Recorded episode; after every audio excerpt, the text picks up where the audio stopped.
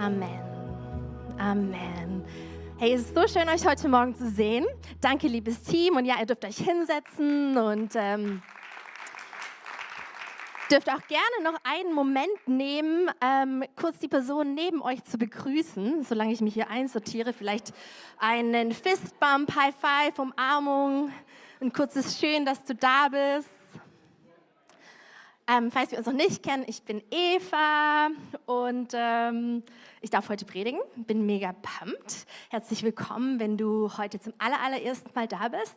Ähm, von ganzem Herzen wünschen wir und hoffen wir einfach, dass du dich heute hier wohlfühlst. Ähm, ist ganz egal, wie du hier reingekommen bist.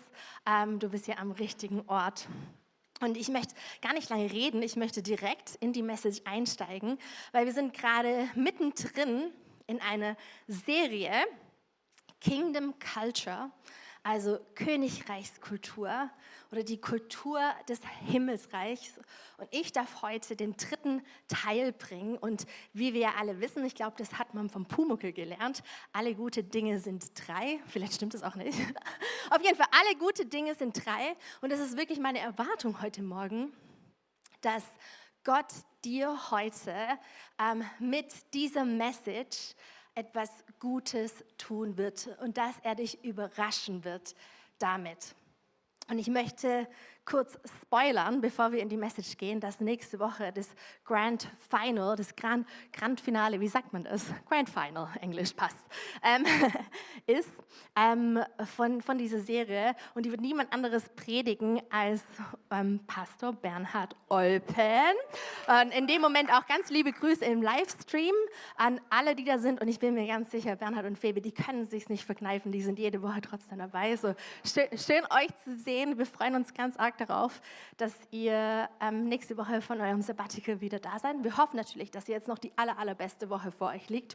Aber es ist echt toll, dass ihr wieder da seid und wir freuen uns auf alles, was ihr mitbringt. Aber ja, wir sind in der Serie ähm, Kingdom Culture. Und wir versuchen gemeinsam herauszufinden, was bedeutet es oder was ist die Kultur des Himmels und was bedeutet es für uns in unserem Alltag? Wie können wir diese Kultur ausleben? Und dafür haben wir unser Lager aufgeschlagen in Matthäus 13, haben schon ein paar ähm, Parabeln oder Gleichnisse gehört. Insgesamt ähm, gibt es in Matthäus 13 sieben Parabeln, die alle anfangen mit das Königreich Gottes ist.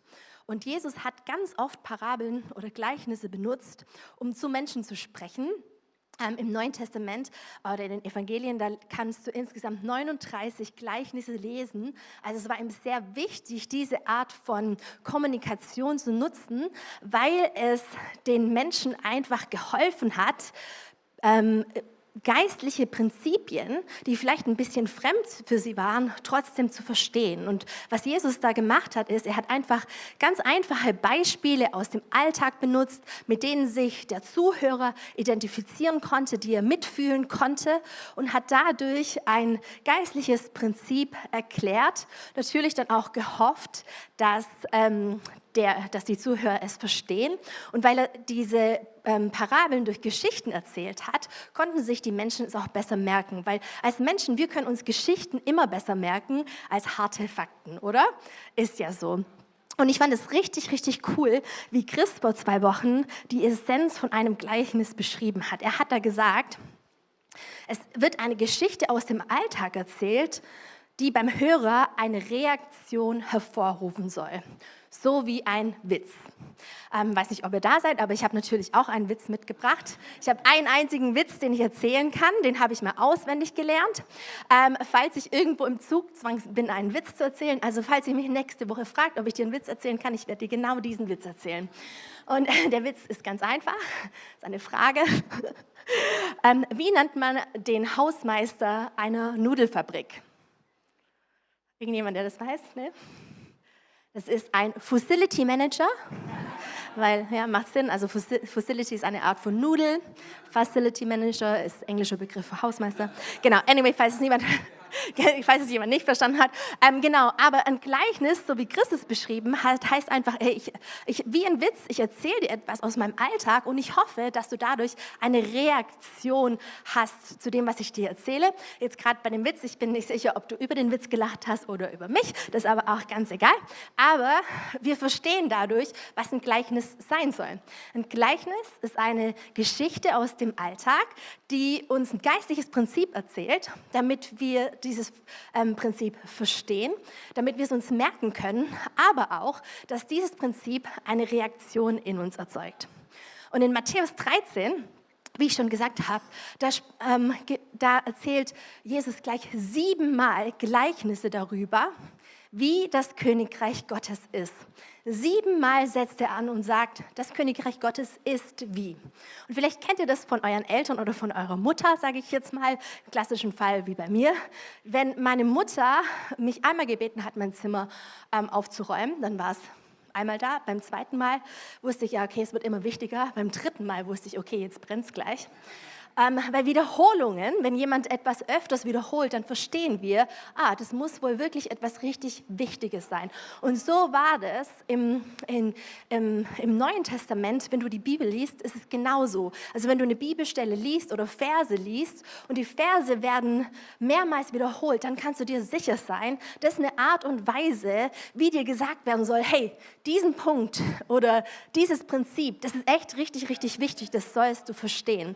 Wir würden heute vielleicht, wenn wir eine E-Mail schreiben und es ist richtig, richtig wichtig, würden wir es in Großbuchstaben schreiben, mit Ausrufezeichen, vielleicht noch rot markieren. Diese Möglichkeiten hatten die Leute damals nicht. Und deshalb haben sie Dinge wiederholt. Also können wir uns sicher sein, dass es Jesus einfach so unglaublich wichtig war. Er hat es nicht nur ein, zwei oder dreimal wiederholt, sondern gleich siebenmal wiederholt. So ist das Königreich Gottes. Und er hat es uns in Gleichnissen gegeben, weil er das unbedingt haben wollte, dass wir verstehen, wie das Königreich Gottes ist, dass wir lernen, wie es ist und dann, dass es eine Reaktion, dass es etwas in uns auslöst. Wie im Himmel, so auf Erden. Ich glaube, das war ihm wirklich, wirklich wichtig. Wer von euch hat schon mal einen Schatz gefunden? Okay, wow, die Claudia. Ja. Ich habe jetzt gerade zuerst mal an Julia ähm, gedacht, weil Julia gerade mit der Kamera ganz nah an das Drumkit ist und ein Foto gemacht hat vom Matze. Julia hat auf jeden Fall einen Schatz gefunden. Aber hat jemand schon mal so was richtig krasses, wertvolles gefunden? Ja, die Claudia, nicht so viele von uns. Ähm, würde ich gerne mal. Ich gehe jeden Tag mit meinem Hund mindestens einmal im Eller Forst spazieren ähm, und ich habe noch nie was Wertvolles gefunden. Ich frage mich allerdings öfters, ob ich irgendwann mal vielleicht irgendwelche Leichenteile finden würde. Es liegt vielleicht aber auch daran, dass ich einfach zu viel True Crime Podcasts höre. Aber die höre ich direkt nach Wahn und Sinn natürlich. Ähm, deshalb ist es gut ausgeglichen. Aber ich habe mal, weil noch nicht so viele von uns einen richtigen Schatz gefunden haben, habe ich mal ein Video mitgebracht, wo wir ähm, die Reaktionen miterleben können, wenn jemand einen Schatz findet. Und dieses Video ist auf Englisch, aber das ist ganz egal, was die Leute sagen. Ähm, es geht mehr um die Reaktion davon, wenn die Leute diesen Schatz entdecken. Und wir schauen jetzt ein Video von ähm, Menschen, die farbenblind sind, aber eine besondere Brille bekommen haben und deshalb zum allerersten allerersten Mal Farbe sehen können.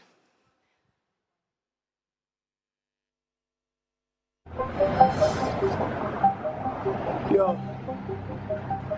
Yo. What? Talk. Words. What did you see? Did it work? Are you crying?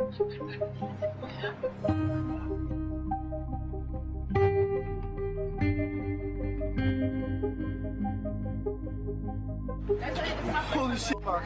Yo, everything's so beautiful. Like, like life, bro. Life. I want some life shit.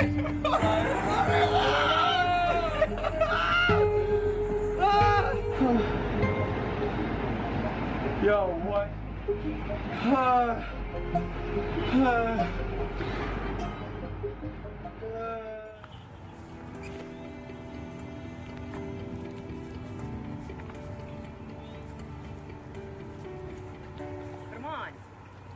put them on.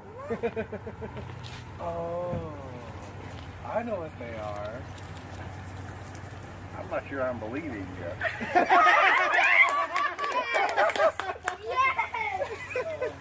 Yes. I get the balloons now. I'll hold the balloons for you. Wow. Okay, sit down before you have a before we have an issue. I can't think I get them now.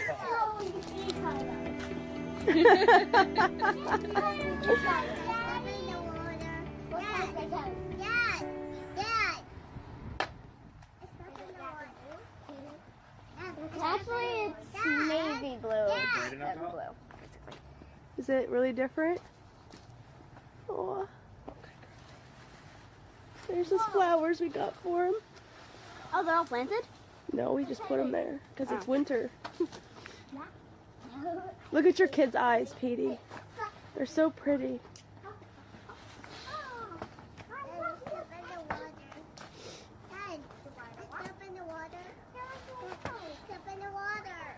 Color, color, color's bright. What did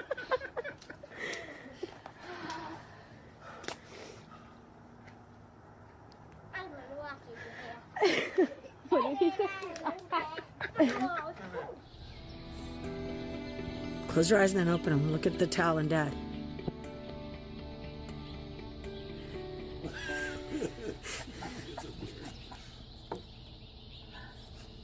what do you see? Tell us.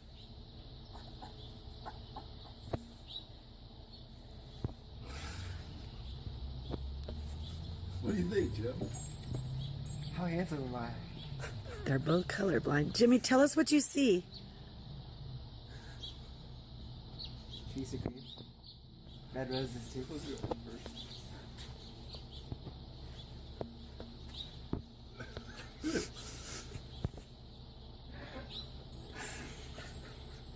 so bright. It is bright. So check it out. It said if you wear them for a while, it'll, So different.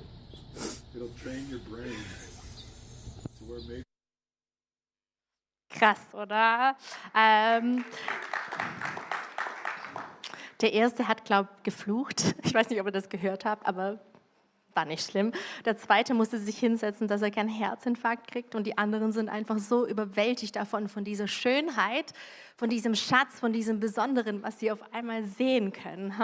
Ähm, ja, die Reaktionen, ich finde, die sind, sind unbeschreiblich, was das wohl für ein Gefühl sein muss, auf einmal so etwas Wunderbares zu entdecken. Und ich glaube, wir sind uns alle einig, dass wahrscheinlich jeder von denen alles dafür tun würde, diese Brille, diesen Schatz weiterhin behalten zu können, oder? Und genau so geht es ähm, den Personen, wir lesen jetzt gleich zwei Gleichnisse, nicht nur eins, und genauso geht es den Personen, die die Hauptrolle in diesen Gleichnissen haben, von denen wir jetzt gleich lesen. Matthäus 13, 44 bis 46, da heißt es, mit dem Himmelreich ist es wie mit einem Schatz, der in einem Acker vergraben war und von einem Mann entdeckt wurde. Es war übrigens nicht ungewöhnlich, dass ein Schatz zur damaligen Zeit begraben wurde, weil die Zeiten waren sehr unsicher und es war eigentlich sicherer, sein Geld im Graben zu, äh, im Acker zu vergraben, als ähm, ja, zum Beispiel eine Bank, so wie wir die kennen, gab es da auch gar nicht. Ähm, genau, also es war jetzt nicht unwahrscheinlich, dass ein Schatz im ähm, Acker lag, aber wohl doch besonders, diesen Schatz tatsächlich zu finden. Der Mann freute sich so sehr, dass er, nachdem er den Schatz wieder vergraben hatte, alles verkaufte, was er besaß und dafür, einen, und dafür den Acker kaufte. Die zweite Parabel, die beginnt mit, mit dem Himmelreich ist es auch wie mit einem Kaufmann, der schöne Perlen suchte. Und als er eine besonders wertvolle fand, verkaufte er alles, was er besaß und kaufte dafür diese eine Perle. Diesen zwei Leuten, von denen wir gel- gelesen haben, dem Mann im Acker und dem Kaufmann, dem ging es genauso. Die konnten es nicht fassen, dass da auf einmal vor ihnen dieser Schatz ist oder diese besondere Perle, nach der man so lange gesucht hat. Und was machen sie deshalb? Alles, was sie haben, geben sie weg. Alles, was sie haben, verkaufen sie. Sie sind bereit dafür, einen richtig teuren Preis zu bezahlen, um diesen Schatz, oder um diese Perle zu haben. Sie haben einfach erkannt, was für einen unglaublichen Wert dieser Schatz oder diese Perle haben. Und das genau ist die Key Message, die Schlüsselmessage, die wir aus diesen zwei Parabeln lernen können. Dass jemand etwas von großem Wert findet, von dem er überrascht ist und dann alles dafür gibt, dass er diesen Schatz oder diese Perle haben kann. Und was ich normalerweise machen würde, wäre, ich würde jetzt normalerweise diese Bibelstellen so auslegen, dass ähm, ich dir wahrscheinlich drei Punkte mitgeben kann, die dich hoffentlich zu einer Reaktion inspirieren, damit du die in deinem Alltag mit integrieren kannst. Aber das werde ich heute nicht machen. Heute werde ich was anderes tun. Ich gebe dir heute drei Optionen, wie man diese Bibelstellen auslegen kann. Und du selber musst dir dann aussuchen, welche der drei Auslegungen du denkst, die richtige ist, und es gibt hier kein falsch und richtig, und du selber kannst dir dann aussuchen, was deine eigene Reaktion auf diese ähm, Gleichnisse sind. Ist es gut? Also, heute, ich mache nicht die Arbeit, ich präsentiere dir einfach ein paar Vorschläge und du machst die ganze Arbeit. Ready for that? Es ist auch heiß, deshalb ist es, glaube ich, ganz gut so. Also, wir haben hier eine Key Message und zwar, dass jemand etwas Besonderes findet, alles dafür tut, dass er es haben kann und sich sehr daran erfreut. Eine Message in zwei Parabeln und drei, vier. und drei ähm, verschiedene Arten und Weisen, wie wir diese Parabel auslegen können. Die erste ähm, Auslegung, die ich dir mitgebracht habe, ist die traditionelle ähm, Auslegung. Und in der traditionellen Auslegung, das ist wahrscheinlich die weit verbreiteste, da würde man die Rollen wie folgt aufteilen. Also der Schatz oder die Perle, ähm, das ist das Königreich Gottes. Und der Mann im Acker oder der Kaufmann, das sind du und ich. Also in anderen Worten, wenn wir diese Bibelstelle so auslegen würden, dann würde es bedeuten, dass du und ich die Leute sind, die diesen unglaublichen Schatz finden und du und ich dann diejenigen sind, die alles dafür geben, den Preis bezahlen und alles dafür opfern, dass wir diesen Schatz haben können. Und ich weiß ganz genau, dass in einem Raum so wie diesen, dass ähm, alles dafür geben, ähm, den Preis bezahlen und ja, ähm, und, äh, und etwas zu opfern auch Worte sein können, die Menschen triggern, weil sie deine Grenzen verletzt haben oder dir unglaublichen Druck ähm, gemacht haben in der Vergangenheit. Aber ich möchte die Worte mal einordnen für dich, falls es dir so geht. Daniel und ich, wir haben uns kennengelernt an meinem ersten Tag, als ich auf der Bibelschule in Sydney war. Er war ein Semester vor mir, aber wir haben uns am ersten Tag kennengelernt und schwuppsdiwupps, drei Jahre später, an Daniels letzten Tag, bevor er zurück nach Deutschland geflogen ist, waren wir auf unserem ersten Date. Ähm, es hieß, dass wir ähm, für ein halbes Jahr, für ein Semester lang eine Fernbeziehung gehabt haben. Und es war nicht nur eine Fernbeziehung mit einer richtig, richtig krassen Entfernung. Wir konnten uns wirklich nicht sehen, Australien und Deutschland, sondern auch eine richtig krassen Zeitverschiebung von über zwölf Stunden. Aber weil ich Daniel so gern mochte und weil ich ihn so besonders war, fand, habe ich ihm freiwillig und gerne das Wichtigste geopfert, das ich habe nämlich meinen Schlaf.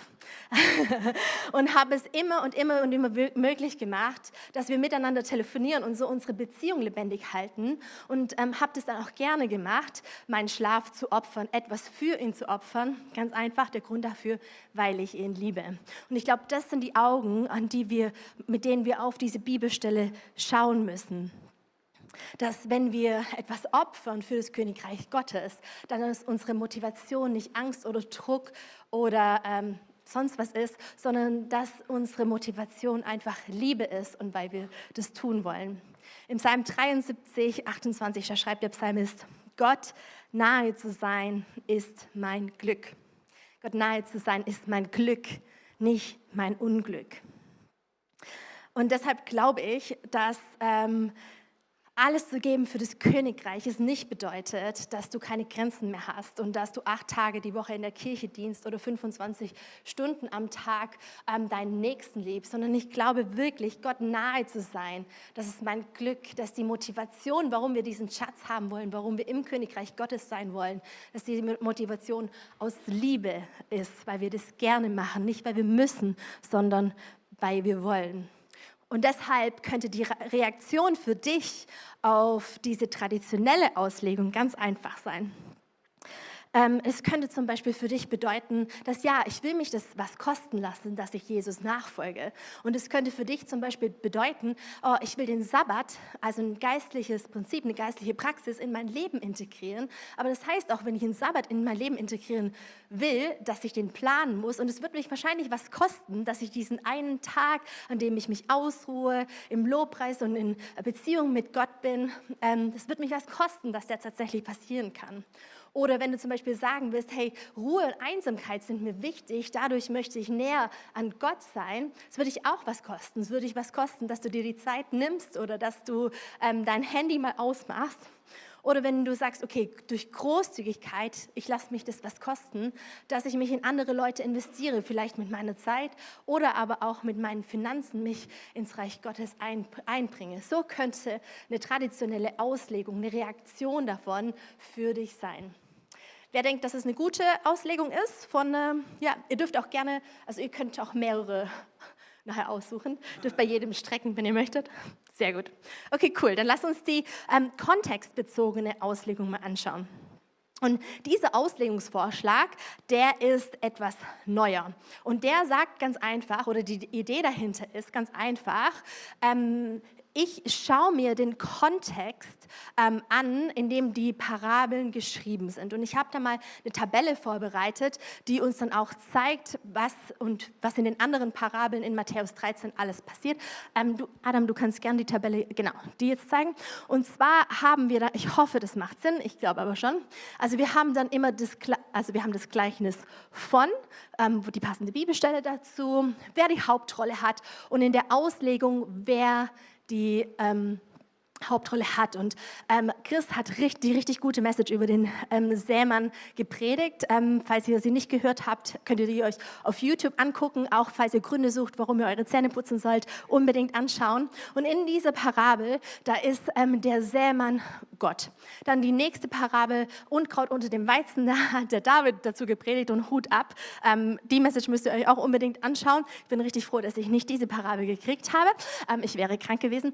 Und Genau, und der Bauer, der die gute Saat aussieht und wachsen lässt, ähm, ist auch Gott oder der Menschensohn.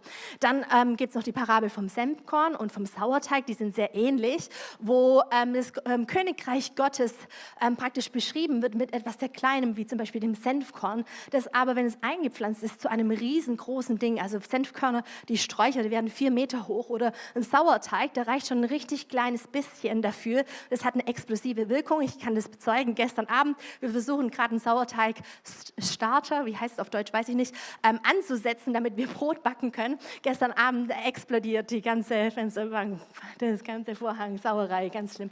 Anyway, aber es ist was ganz Kleines, das eine riesengroße Auswirkung hat. Ähm, Genau, und dann, ähm, und die Hauptrollen darin, ein Mann und eine Frau, werden auch ausgelegt, dass es Gott ist. Und dann kommen wir zu den Parabeln, über die wir heute sprechen, mit dem Schatz im Acker und der Perle. Und wie wir es gerade mit der traditionellen Auslegung gehört haben, da wäre ähm, der Mann oder der Kaufmann, ähm, das wären wir gewesen. Und was die kontextbezogene Auslegung, die sagt so, hm, das, kann, das, da, da stimmen wir nicht ganz mit ein, weil in den ganzen anderen Auslegungen in Matthäus ähm, 13, da ist die Hauptrolle immer Gott. Und deshalb lasst uns mal anschauen, wie das wäre. Jetzt kannst du das nächste Slide bringen. Genau, ähm, die gleiche Tabelle, genau. Wenn der Mann oder der Kaufmann, ähm, wenn die tatsächlich Gott sind, weil dann wären die Rollen, würden die Rollen neu verteilt werden. Dann wäre auf einmal der Schatz und die Perle. Ihr könnt wieder auf das Slide mit der kontextbezogenen Überschrift gehen. Genau. Auf einmal werden die Schatz und die Perle, das wären du und ich. Christ der Schatz, David die Perle. Und der Mann im Acker oder der Kaufmann, der wäre Jesus. Und auf einmal dreht sich der Fokus, auf einmal dreht sich die Perspektive weg von der traditionellen Auslegung, wo wir alles geben würden, wir alles machen würden, um ins Königreich Gottes zu gehen, zu der kontextbezogenen Auslegung, wo wir auf einmal lernen, Nein, es ist Jesus, es ist Gott, der alles gegeben hat, weil er uns, weil er dich und mich haben möchte. Hat irgendjemand in der Schule noch Johannes 3, Vers 16 auswendig gelernt? Musstest du nicht? Ja, Claudia? Okay, darfst gerade mal aufsagen. Sehr gut. Johannes 3, Vers 16. So sehr hat Gott diese Welt geliebt, dass er seinen eingeborenen Sohn gab, damit jeder, der an ihn glaubt, ewiges Leben hat. Sehr gut. Ein Applaus für Claudia auf jeden Fall. Und ich glaube, das ist die Quintessenz von der Auslegung für diese Parabel oder für diese Art und Weise, wie man sie auslegen kann. Und ich glaube auch wirklich, dass es eine Königreich, dass es die Königreichkultur durch und durch und durch davon geprägt ist, was Gott für uns getan hat. Das lesen wir schon im Alten Testament. 5. Mose 7, Vers 6 bis 8. Denn ihr seid ein Volk, das ausschließlich dem Herrn gehört. Der Herr, euer Gott, hat euch unter alle Völkern der Erde auserwählt und euch zu seinem Eigentum gemacht. In englischen Übersetzungen steht hier, You are his treasured possession. Da haben wir wieder den Schatz. Und das tat er nicht, weil ihr größer seid als die anderen Völker. Ihr seid vielmehr das Kleinste unter ihnen. Nein, er tat es einzig deshalb, weil er euch liebte. Und das Versprechen halten wollte, das er euren Vorfahren gegeben hat schon, das ist Königs, Merkmale der Königreichskultur, durch und durch, vom Alten Testament, dass Gott uns liebt, dass er uns erwählt, dass er möchte, dass wir sein Eigentum sind, dass er den Preis bezahlt. Und es zieht sich durch und durch, auch durch das Neue Testament, wo wir immer wieder hören, dass Gott alles geben würde, damit wir zu ihm gehören. Und was könnte jetzt deine Reaktion auf diese kontextbezogene Auslegung sein? Ich, glaub, ganz, ich glaube, ganz krass und ganz einfach wäre es schon mal mega, wenn du dir bewusst machst, was es für dich persönlich eigentlich heißt.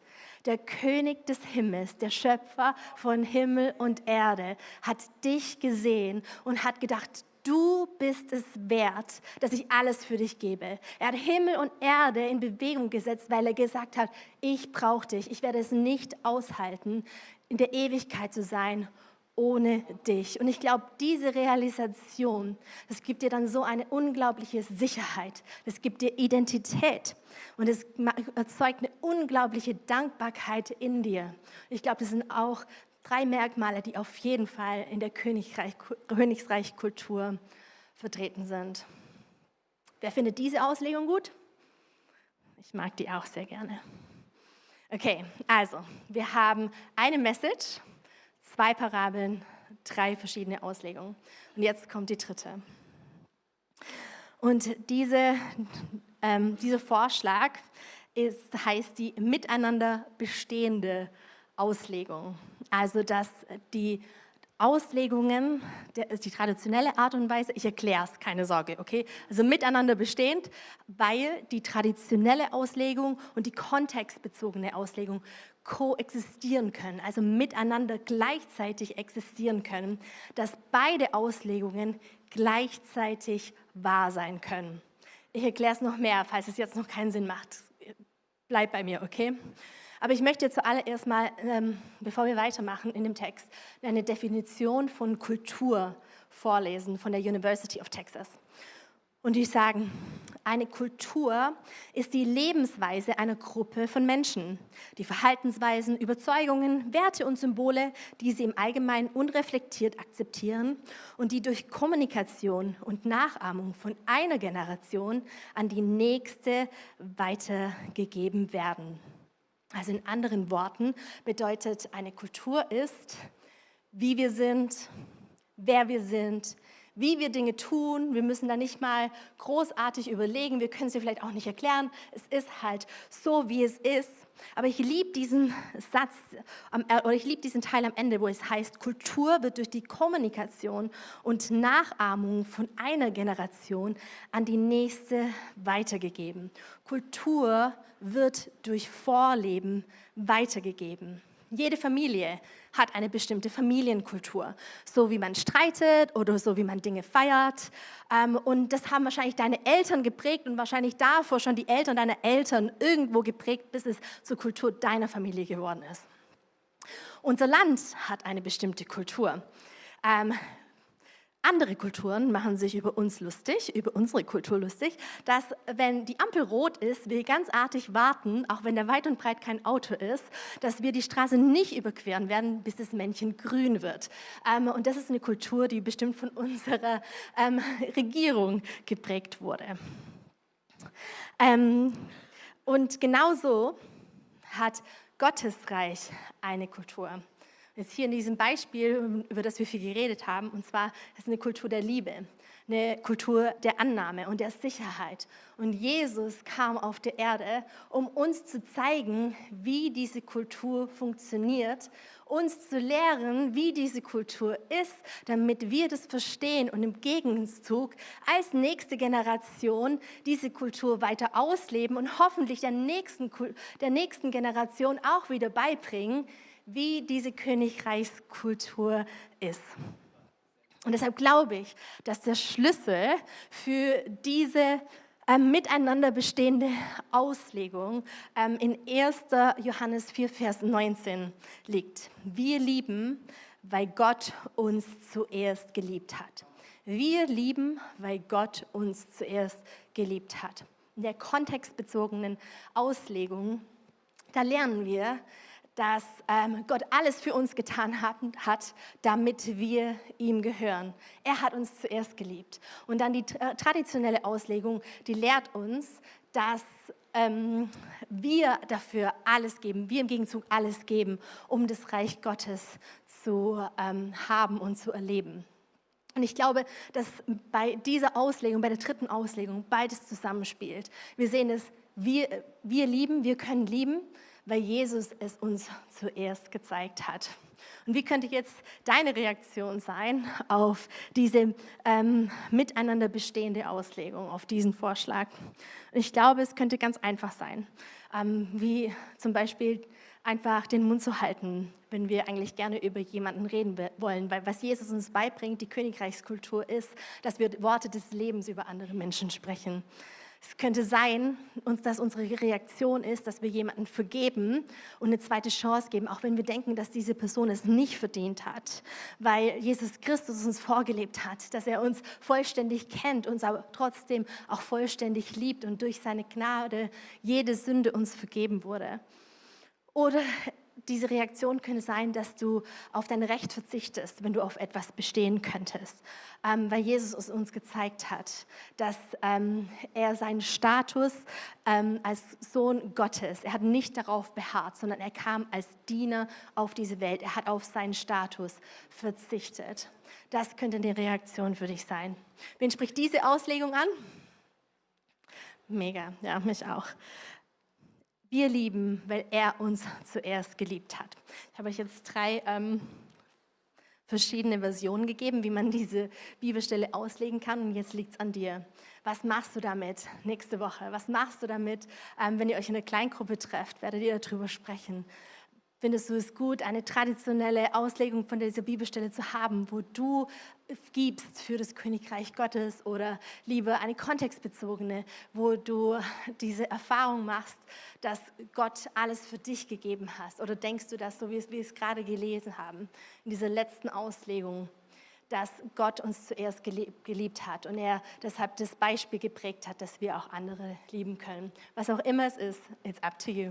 Was auch immer es ist, ich möchte dich aber trotzdem ermutigen, dass du es dir nochmal anschaust und dir selber überlegst, hey, was wird meine angemessene Reaktion auf diese Parabel sein? Und wenn wir ähm, diesen Vers leben, lesen, wir lieben, weil Gott uns zuerst geliebt hat, dann gibt es auch noch mal eine weitere angemessene Reaktion. Und vielleicht bist du heute da und du hast zum ersten Mal gehört, wie in Johannes 3, Vers 16, wie Claudia das gerade ähm, uns vorgetragen hat. Hey, Gott hat uns zuerst geliebt und weil er uns so, so sehr geliebt hat, hat er ähm, seinen Sohn Jesus Christus ähm, gesandt auf die Erde, damit er für unsere Sünden stirbt, also damit er stirbt dafür, was uns trennt von ihm. Seine Liebe war so groß, dass er alles für dich gegeben hat, damit nichts mehr dich trennen kann von ihm. Und vielleicht ist deshalb heute Morgen deine angemessene Reaktion, dass du sagst, hey, weißt du was, Jesus, wenn du mich wirklich so sehr liebst, wirklich, dann möchte ich heute diese Gnade an, annehmen. Ich weiß, ich kann mir diese Liebe nicht verdienen, aber ich möchte heute Morgen sagen, hey, ich möchte diese Gnade annehmen. Ich möchte das annehmen, dass du für mich gestorben bist und dass du mein Herr und Retter bist. Und ich möchte uns jetzt bitten, dass wir einmal kurz gemeinsam aufstehen. Und wenn du ähm, Christ bist, dann kannst du jetzt schon beten, weil ich möchte gerne jeden fragen, der noch nie diese Entscheidung getroffen hat, Jesus nachzufolgen und noch nie diese Entscheidung getroffen hat, ähm, diese Liebe Gottes anzunehmen, die Gnade Gottes für sich in Anspruch zu nehmen. Ich möchte das jetzt einfach anbieten, dass heute diese Gnade und diese Liebe für dich da ist. Wir können lieben, weil er uns zuerst geliebt hat. Das ist für dich heute die Wahrheit. Und ich hab, deshalb möchte ich dich bitten, dass du kurz die Augen schließt. Und wenn du sagst, hey, heute Morgen ist der Tag, wo ich diese Liebe Gottes annehme und ich möchte diesen Gottesdienst verlassen, einfach mit der Gewissheit und der Sicherheit, dass ich Gottes Kind bin und dass meine Schuld mir vergeben ist und dass ich, ähm, dass alle Versprechen von Gott Ja und Amen für mich sind. Dann bei drei, alle Augen sind geschlossen. Bei drei, heb ganz kurz deine Hand damit ich das sehen kann, dass du es heute bist.